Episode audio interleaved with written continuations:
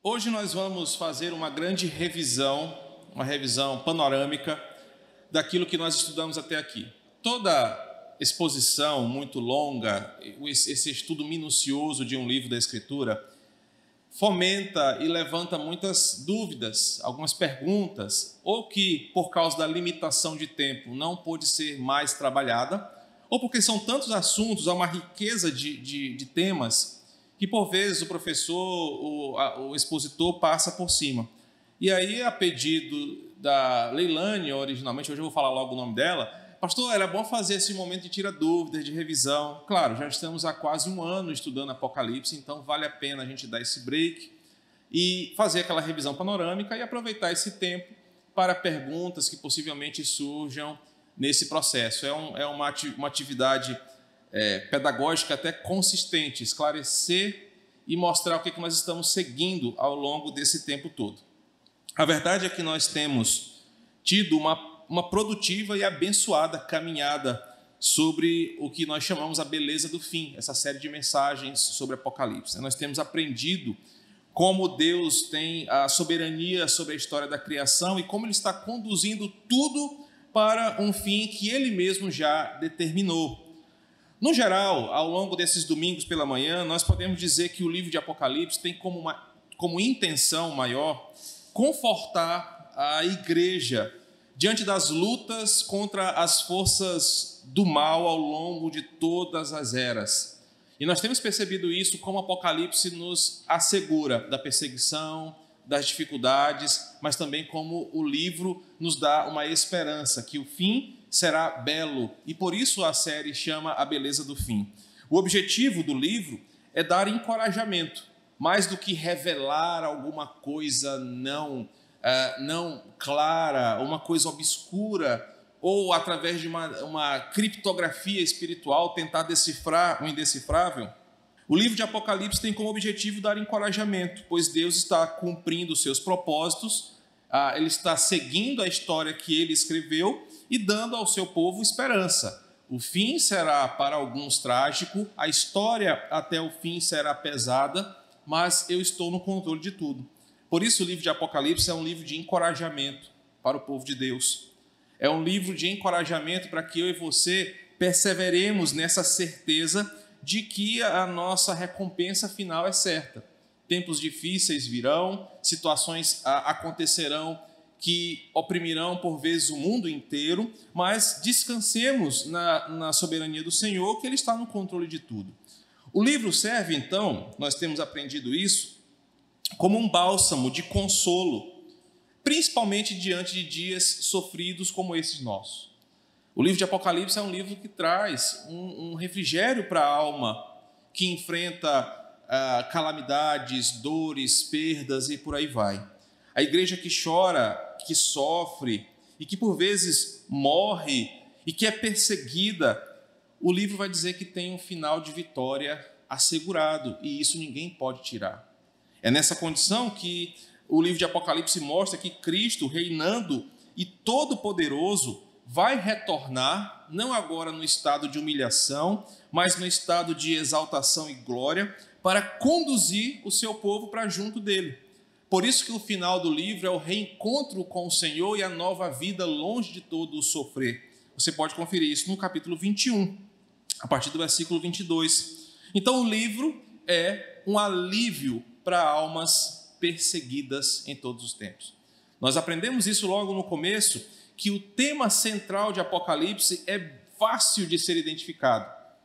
Apesar de ser um livro que ao longo da história sofreu muito, com muitas possibilidades de interpretação, o tema central do livro é simples e direto: é a vitória final de Cristo sobre todos os males dessa realidade caída. E como os filhos de Deus estão com o futuro garantido pelo seu poder. Então, na questão de prova, na semana que vem, né, na sua prova, pergunta número um: qual é o tema central de Apocalipse? A resposta está aí bem clara no seu material a, o tema central é a vitória final de Cristo. Só um parênteses, eu falei que ia ter prova, né? Aí semana que vem vai ver, vai ter quase ninguém na EBD, que vai estar vazio, só a transmissão online. Mas não é não, gente, não vai ter prova não, pode vir tranquilo. A vitória final de Cristo sobre todos os males e como os filhos de Deus estão seguros diante do seu poder. Isso nos dá alívio. Vamos pegar o exemplo do que temos vivido diante de uma pandemia onde perdemos pessoas queridas, onde crentes, pastores morreram e onde há um agravamento econômico, político, ideológico. Mesmo diante de tantos males, de uma realidade doída e sofrida, Apocalipse diz o seguinte: mesmo diante disso, Cristo está certo em sua vitória final e nós, o seu povo, estamos guardados por ele. Então, essa seria a grande ênfase do livro de Apocalipse. E aí, no capítulo 1, nós aprendemos que o livro se trata de um desnudar, um desvendamento, um descortinar. A palavra revelação, assim como começa o livro de Apocalipse, ela tem essa, essa proposta de dizer que o, o que vai ser apresentado ali no capítulo 1 de Apocalipse é um descortinar do plano de Deus para a história da existência que vai ser assim como abrem-se as cortinas de uma peça teatral apresentada para João, para que João contemplasse e registrasse isso para a igreja. Por isso aprendemos que Apocalipse não é um livro preterista, só do passado em que João viveu. E aprendemos que Apocalipse não é um livro apenas futurista para o início de uma era que irá começar, mas aprendemos que esse descortinar de Deus é para a igreja de todos os tempos aprendemos que a revelação é de Jesus Cristo, capítulo 1, versículo 1 ainda, que significa que a revelação ela é sobre Jesus Cristo ou uma outra interpretação a partir de Jesus Cristo ou a respeito de Jesus Cristo. O que revela como Jesus vai consumar o seu plano redentivo. Qual é o personagem central de Apocalipse então? Não é a besta, não é Satanás, não é a mulher, não é a igreja. O livro de Apocalipse é sobre Jesus e agora mostrando como ele vai cumprir o plano redentivo de Deus, sendo o mediador glorificado, exaltado por causa da sua obediência, da sua morte e da sua ressurreição. Aprendemos que a revelação é sobre como Jesus triunfa sobre tudo, sobre todos, cumprindo o que ele mesmo havia dito quando estava em seu ministério terreno. Por isso, o capítulo 1, nós aprendemos que ele contém uma bela descrição desse Cristo glorioso e ressurreto. Se você observar dos versículos 12 ao 16, João tem a primeira visão do Cristo glorificado, e isso aqui é importante na interpretação de Apocalipse, porque para muitos a visão final de Jesus foi aquele homem espancado, torturado, humilhado, preso naquela cruz. João agora tem uma outra visão de Cristo, ele relata assim: Voltei-me para ver quem falava comigo, e ao me voltar, vi sete candelabros de ouro, e no meio dos candelabros, um semelhante ao filho do homem, com vestes talares e cingido à altura do peito com cinto de ouro. A cabeça e os cabelos dele eram brancos como a alva lã, como a neve. Os seus olhos eram como chamas de fogo, os seus pés eram semelhantes a bronze polido como que refinado numa fornalha. A sua voz era como de muitas águas, som de muitas águas. Na mão direita ele tinha sete estrelas, e da sua boca saiu uma afiada espada de dois gumes. O seu rosto brilhava como o sol na sua força. O tema central, a vitória de Cristo. O personagem central, esse Cristo glorificado que agora está vindo, cumprindo a história para reinar sobre todos. No capítulo, nos capítulos 2 e 3, nós aprendemos que a revelação de João serviria para todas as épocas. E aqui nós começamos a definir a linha de interpretação que temos para esse livro. Ele apresenta um texto que serve para todas as épocas enquanto a igreja não se encontrar com Jesus. Por isso, ele apresenta uma, uma possibilidade, uma, uma apresentação histórica para as igrejas da época do apóstolo, da época em que João estava vivo, mas também com direcionamento para toda a igreja entre o período da ressurreição e do retorno de Cristo. O conteúdo do capítulo 2 e do capítulo 3 é, são cartas para sete igrejas, uma carta para cada igreja, falando sobre diferentes situações e de diferentes igrejas que serão representadas aqui ao longo dos tempos nesse mundo caído. Então, enquanto João escreve para sete igrejas que existiram ao redor da ilha de Patmos, naquela região da Ásia, essas igrejas também representam situações que muitas vezes igrejas vivem ao redor do mundo. Temos igrejas frias, igrejas carnais, igrejas fiéis, perseguidas. Por isso que a ideia é que a, o livro serve para todas as igrejas. O restante de Apocalipse, fora do ambiente das cartas, eu apresentei isso aqui, é, em certa medida, uma explicação mais detalhada, através de fatos e símbolos, que aquelas igrejas vão viver. Por exemplo, a perseguição que a igreja A sofria, agora é explicada por João a partir do capítulo 12, que é uma perseguição espiritual, cujo Satanás é o grande personagem perseguidor. Então, esses termos como segunda morte, estrela da manhã, comer da árvore da vida, ao que vencer, são exemplos de termos que vão sendo explicados no livro para que você entenda a sua origem. Através das sete cartas, nós entendemos que o restante do livro se repete em explicações. Observamos também que a ideia dos, das sete igrejas mostra como Cristo está atento a todo o seu povo, independente do cenário. E ele está com o seu povo participando, por vezes como um juiz e por vezes como um consolador. Aprendemos isso nas sete cartas. Aqueles irmãos que estão sofrendo, como os nossos irmãos da igreja perseguida, é na força de Cristo e do seu Santo Espírito que ele está ali consolando e incentivando-os a continuar. Quando a, a uma das cartas às sete igrejas fala sobre perseverança, é o próprio Cristo que está ali. Mas por vezes Cristo está exortando a sua igreja: arrependam-se, voltem ao primeiro amor. E essas igrejas, nós aprendemos, é um detalhe importante nessa revisão, estão divididas em três grupos. Isso é um detalhe importante nos capítulos 2 e 3. A primeira e a última igreja estão em um grave problema espiritual. Depois você pode reler as cartas, né? Elas são exortadas a arrependerem-se para evitar o juízo e assim viverem uma, fé verdadeira. As três igrejas no meio têm, em graus variados, crentes fiéis e outros meio mundanos ali. Apenas a segunda e a sexta igreja mostram-se fiéis diante das perseguições. Aí, diante desse quadro, nós podemos perceber os diferentes momentos que podemos passar na vida como igreja e diferentes cenários de igrejas, mostrando exatamente por isso que Apocalipse é um livro que abraça todos os crentes em todos os momentos. No capítulo 4, nós cruzamos uma porta interessante da revelação de João. O capítulo 4 nos deslocou no tempo e no espaço para uma realidade espiritual.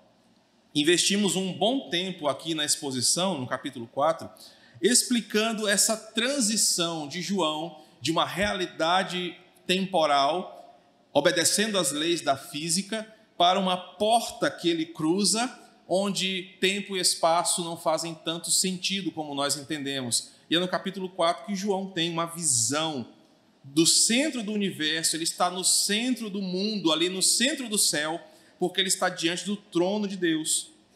E eu falei isso e repeti aqui no material de vocês. Não há uma, uma conclusão sobre quando João refere-se no capítulo 4 o depois destas coisas, assim como começa o capítulo 4. Nós não sabemos se isso, esse termo, refere-se a uma sequência cronológica após acabar o assunto das quatro, das sete igrejas, ou apenas João está tentando organizar a sua visão. Então não há uma conclusão definitiva sobre esses acontecimentos, nem quando ou onde ele teve essa visão e o que, é que ela significa. Ah, o que aprendemos é que, por esse deslocar-se no tempo e no espaço, João recebeu uma oportunidade de ver o que poucos personagens na Bíblia viram: o trono de Deus nos céus. Nós temos o relato de Isaías, nós temos o relato de Paulo, que não pôde descrever o que ele viu no que ele chama de terceiro céu. E nós temos agora João relatando que estava no trono de Deus, diante do trono de Deus nos céus.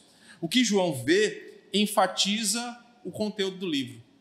Enquanto o mundo parece estar desabando com pandemias virais, guerras, rumores de guerras, e que leva o insensato em seu coração a perguntar onde está Deus, João vê Deus sentado em seu trono, regendo o universo, governando tudo, de modo que nada acontece sem que seja a sua vontade.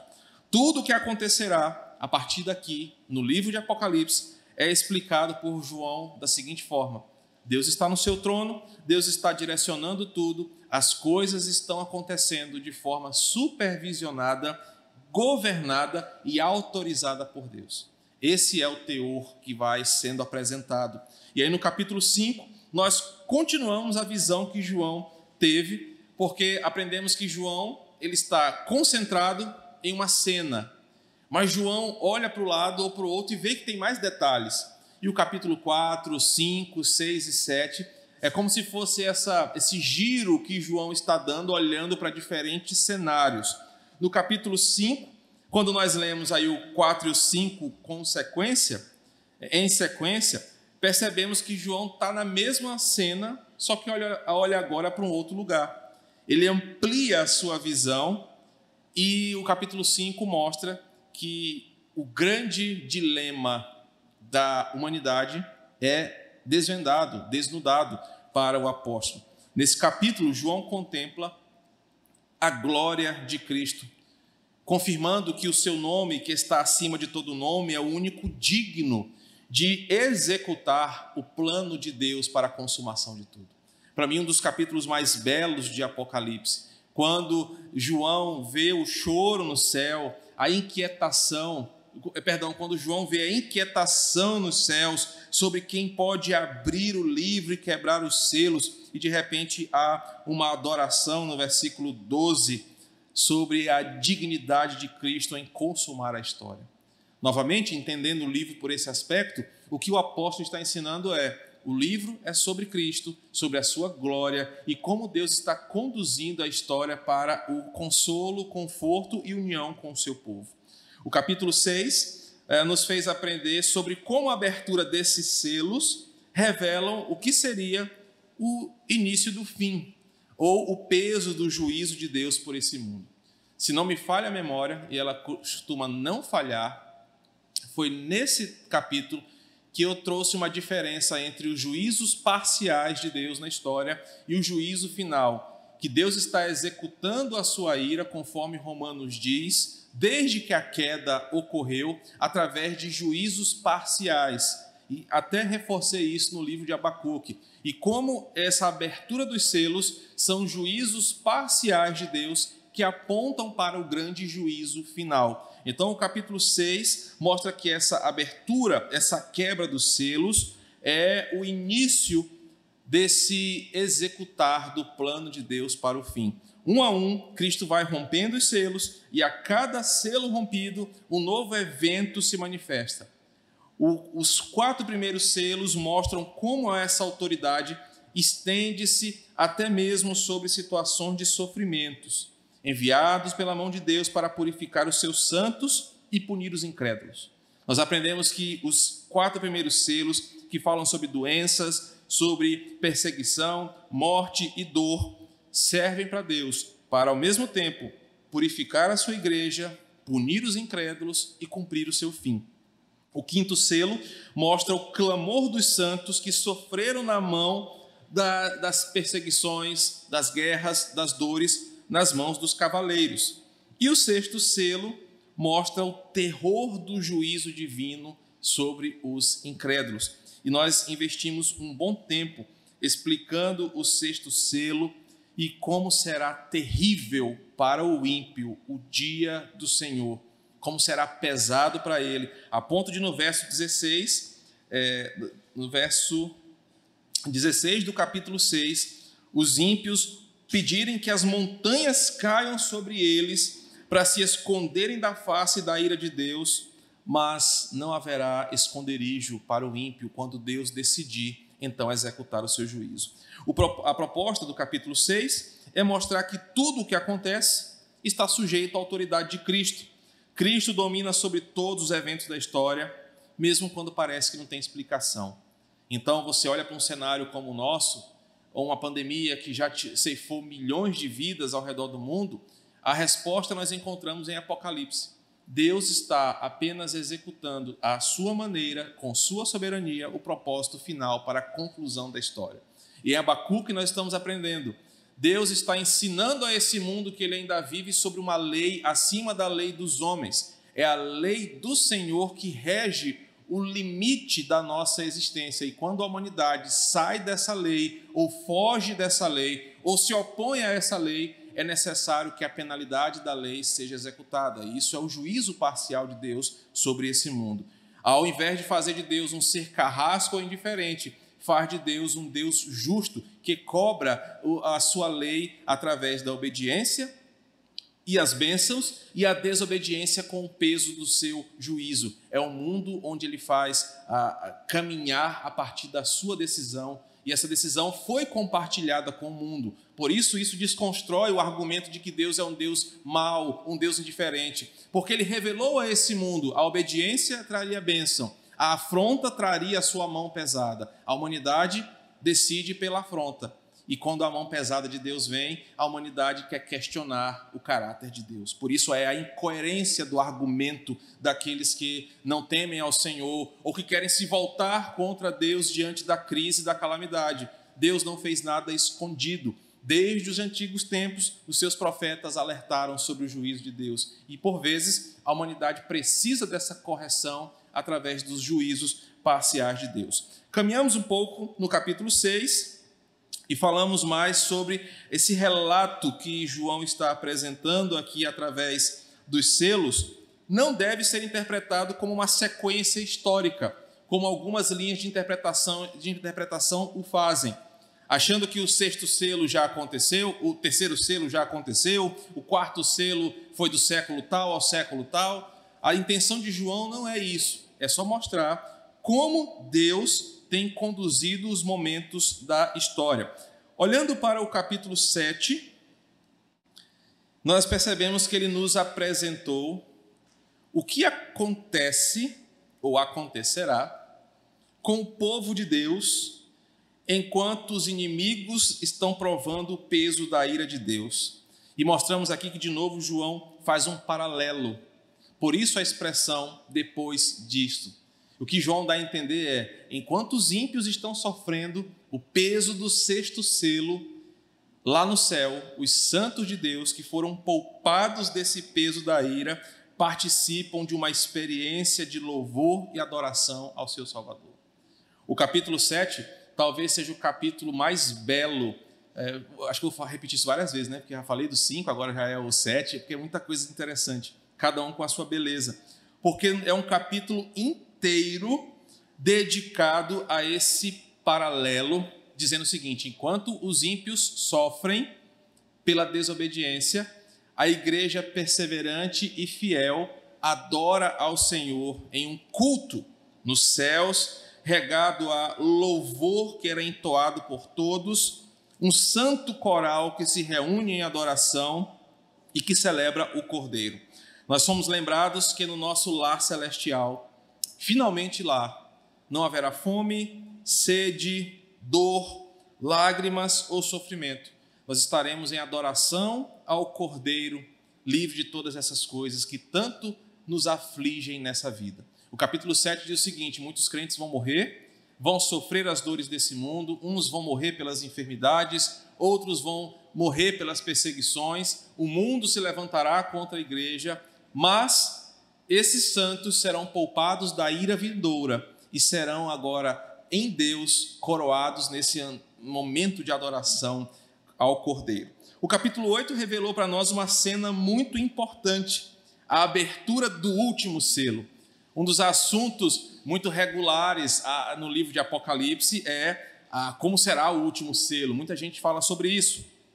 E fica registrado aqui que Apocalipse tem uns trechos que são assim universais, né? Todo mundo quer saber quem é o anticristo, quem é a besta que, que usa né, o vermelho e preto lá, listrado, quem é a, o, o, o que significa o número 666 e o, como é que é o último selo.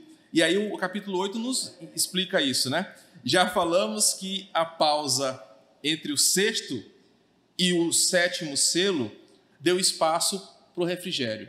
É o capítulo 7, quando João vê o céu.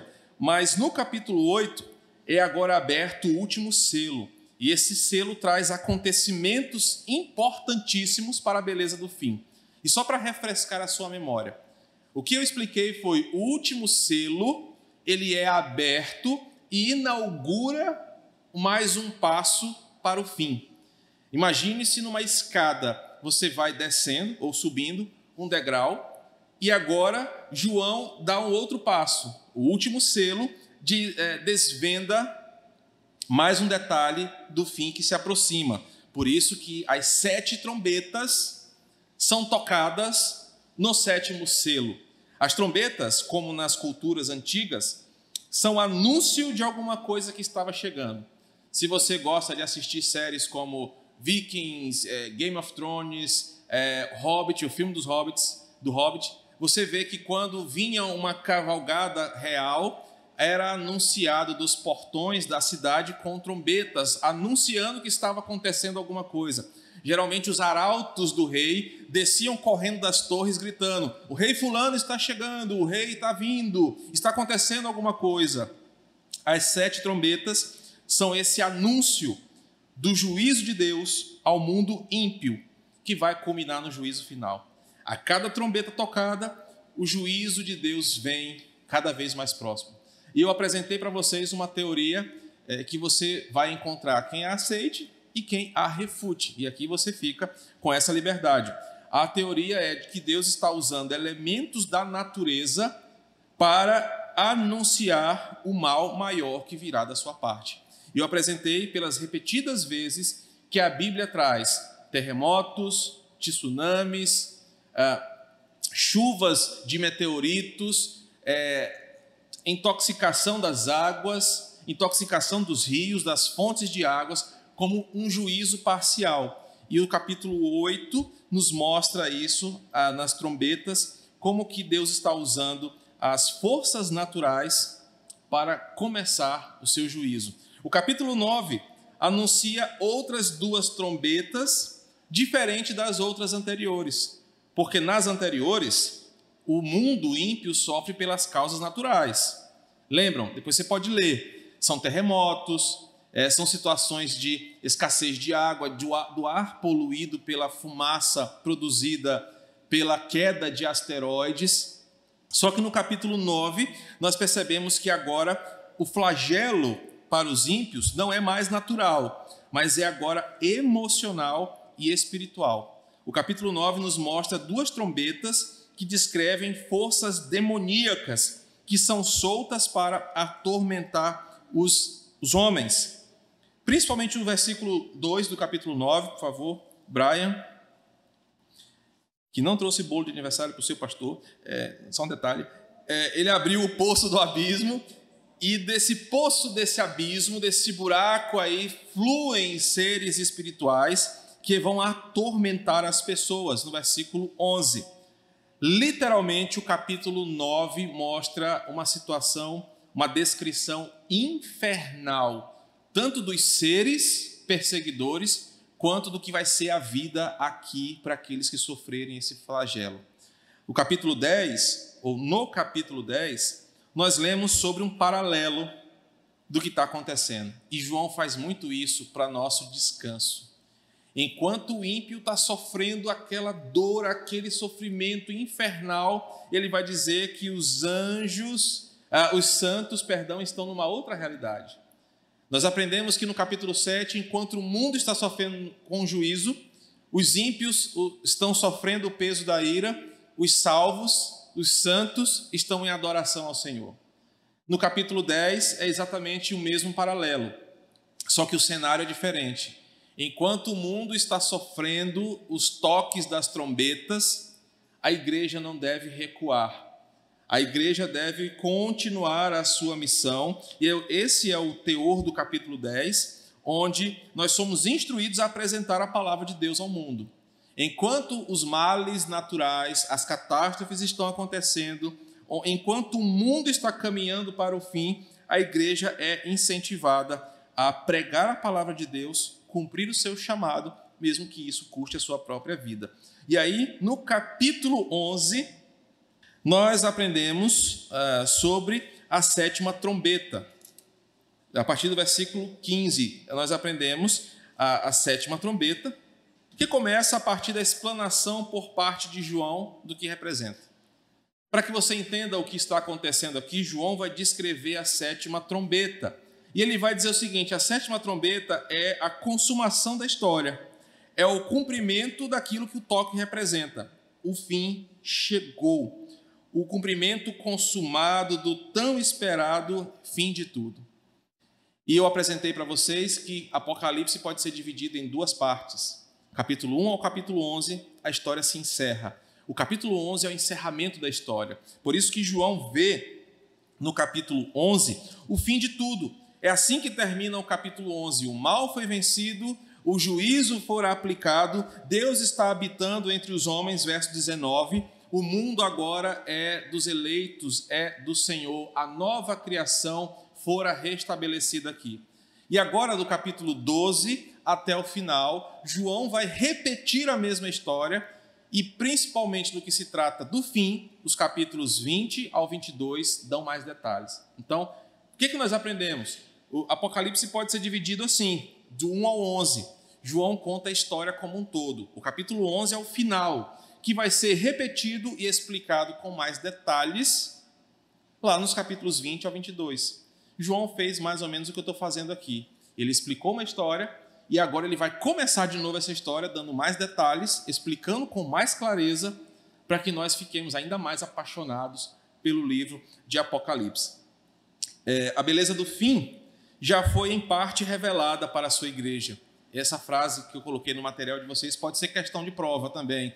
João já diz no capítulo 11 o fim glorioso que nos aguarda nós vamos ter Deus entre os homens novamente. O santuário de Deus será de novo a, a, o seu habitat de relacionamento com os homens, uma vez que os ímpios já foram punidos, já foram derrotados, o mal já foi extirpado, Deus está entre os homens. João, agora no capítulo 12, vai nos levar a uma nova visão. E aí, agora, João vai dizer o seguinte: o que eu falei do capítulo 1 ao 11 Deus me mostrou com mais detalhes. E João vai explicar com novos exemplos, novas visões, o que acontece com a igreja entre a ressurreição e a volta de Cristo. O capítulo 12 começa uma nova visão que agora dá nome aos bois, vamos falar no bom português. Quem é que vai perseguir a igreja? Pode ter ficado essa pergunta. Deus vai usar um governante? Deus vai usar uma religião? Deus vai usar o quê? O capítulo 12 começa. Quem persegue a igreja é a antiga serpente, é o dragão. João vai dar nome àquele que se levanta contra a igreja. Então ele vai nos mostrar no capítulo 12 o principal personagem que será o grande opositor da igreja, o dragão, Satanás. E dos capítulos 12 em diante, nós aprendemos que João vai dizer, ele não está sozinho, ele está usando seus uh, colaboradores, vai surgir uma besta, surge outra, vai surgir um falso profeta, vai surgir poder, vão surgir poderes que se levantam contra a igreja. O capítulo 12 é essa explicação sobre como o diabo é a origem mais profunda do mal e da perseguição contra a igreja. Ele é a personificação que causa os sofrimentos, as dores, perseguições, angústias e toda sorte de mal contra os eleitos de Deus. E por fim, no capítulo 13, nós aprendemos que João continua tendo essa visão e descrevendo um novo cenário. Satanás vai usar a idolatria e a perseguição para desanimar a igreja. E qual é o perigo? É discernir a, falsa, a falsidade da idolatria não participar da falsa adoração e não se render ao dragão. Aí esse capítulo mostra que os, os propósitos de Satanás começam por guerrear contra o povo de Deus por meio da besta que nós vamos aprender que ela vai agir como um anticristo. E eu defendo a outra a, minha outra abordagem. O anticristo não é uma pessoa, embora Paulo chame de o homem da iniquidade, uma tradução possível é a humanidade unificada em um, um fim iníquo, em um propósito iníquo. E aqui João apresenta isso. Satanás vai levantar uma primeira besta, que representam os poderes governamentais reunidos com um só propósito: falar blasfêmias contra Deus. E, por vezes, apertando a igreja para que ela se acovarde. A mensagem de alerta está nos versículos 9 e 10, quando João fala: olha, nós precisamos ser fiéis e perseverantes, porque é para isso que nós fomos chamados. Quem tiver aqui para o cativeiro vai, quem for morto pela espada vai, mas é aqui que está a perseverança e a fidelidade, quando mesmo diante da morte não desanimamos. Satanás não se cansa e levanta uma outra besta, do versículo 11 até o 18, não mais uma besta afrontosa pela perseguição, mas essa besta um pouco mais sutil, que não esbanja tanta violência, arrogância, mas ela vem através do engano, da falsidade dos argumentos, das heresias, das falsas religiões. Mas percebam que as duas se unem em uma tarefa anticristã para destruir a igreja. E é assim que o livro nos leva a entender o capítulo 13. Concluindo, temos tido uma jornada até aqui que nos enche de muita esperança Estamos percebendo como Cristo nos preparou para o que está acontecendo. Cristo preparou a sua igreja para enfrentar os dias difíceis. E isso reforça uma abordagem apostólica do apóstolo Paulo. Olha, sede sóbrios. João fala isso também. Sede sóbrios. Aprendam a discernir os tempos. Cristo preparou a sua igreja para esses dias difíceis. Até aqui nós vimos como teremos dores, lutas e aflições nesse mundo como hostes espirituais e poderes humanos se reunirão para tentar atrapalhar a vida da igreja, para tentar atrapalhar que eu e você voltemos para casa com o Senhor. Mas aprendemos também em Apocalipse que essa revelação de João serve como um bálsamo. Por mais que o mal tire a minha própria vida, por mais que as tragédias, as calamidades do mundo caído tirem a minha vida, eu tenho um final assegurado com o Senhor. E esse final é o que deu uh, início e tema a esta série. É um final que apresenta a beleza do fim. Esse foi um resumo panorâmico do que nós vimos até aqui, para que você refrescasse a sua memória e entendesse a sequência que estamos apresentando. Ainda temos uma, uma longa jornada, estamos no capítulo 14, temos muitos assuntos ainda a desvendar, porque nós vamos continuar nessa sequência e faremos uma outra revisão apenas quando concluirmos o capítulo 22. Vamos orar então, vamos encerrar a nossa EBD. Deus, obrigado, Pai, porque a tua palavra, de fato, ela é lâmpada para os nossos pés, ela ilumina o nosso caminho, a nossa vida, e por isso somos alegres, porque o Senhor é bom, tem cuidado de nós. Deus, eu peço que em tua infinita misericórdia, o Senhor continue a nos encher o coração de alegria quando abrimos a tua palavra para estudar. E apliquemos os teus ensinamentos no nosso cotidiano, no nosso dia a dia. O Senhor é bom, tem cuidado de nós e a tua palavra é a prova disso. Leva-nos em paz agora para os nossos lares, nos permita ter um dia do Senhor em família, em descanso, em contemplação ao Senhor e que possamos à noite adorar ao Senhor. Concluiremos hoje o livro de Abacuque e Ainda que a figueira não floresça, nós vamos aprender os caminhos da adoração que não são circunstanciais. Obrigado por tudo, Senhor. Nos leva em paz, em nome de Jesus.